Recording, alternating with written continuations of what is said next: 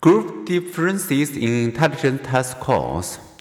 If there were no group differences in aptitude scores, psychologists could politely debate hereditary and environmental influences in their towers. But there are group differences. What are they? And what shall we make for them? Gender similarities and differences. How and why do the gender differ in mental ability scores? In science, as in everyday life, differences, not similarities, excite interest. Compared with the anatomical and physiological similarities between men and women, our differences are minor. In that 1932 testing of all Scottish 11 year olds, for example, girls' average intelligence score was 100.6 and boys was 100.5. So far as G is concerned, boys and girls, men and women are the same species.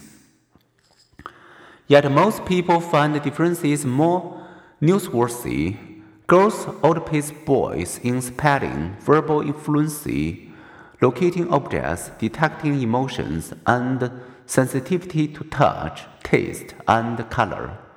Boys outperform girls in tests of spatial ability and complex math problems, though in math computation and overall math performance, boys and girls hardly differ. Males' mental ability scores also vary more than females. Thus, boys worldwide outnumbered girls at both the low extreme and the high extreme. Boys, for example, are more often found in special education classes, but also among those scoring very high on SAT math test. The most reliable male edge appears in spatial ability tests like the one shown in figure 10.13. The solution requires speedily rotating three dimensional objects in one's mind.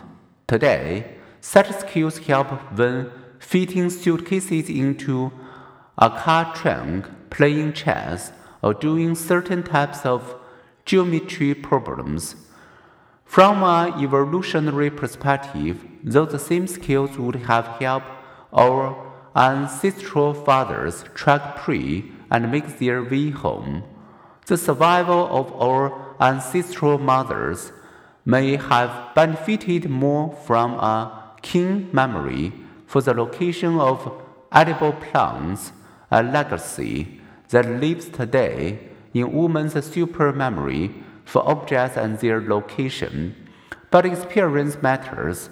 One experiment found that playing action video games boost spatial abilities, generally a male more than female pursuit.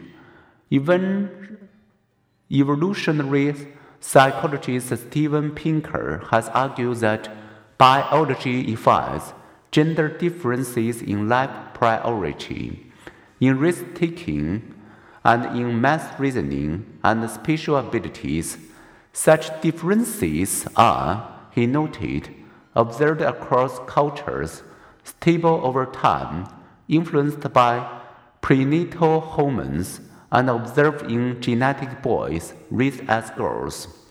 But social influences also construct gender. Stephen Ceci and Wendy William know that culturally influenced preferences help explain women selecting people rather than math intensive vocation. Other researchers remind us that social expectations and divergent opportunities shape boys and girls' interests and abilities.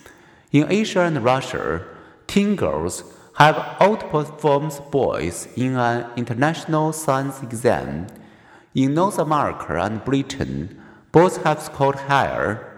More gender equal cultures, such as Sweden and Iceland, exhibit little of the gender mass gap found in gender unequal cultures, such as Turkey and Korea.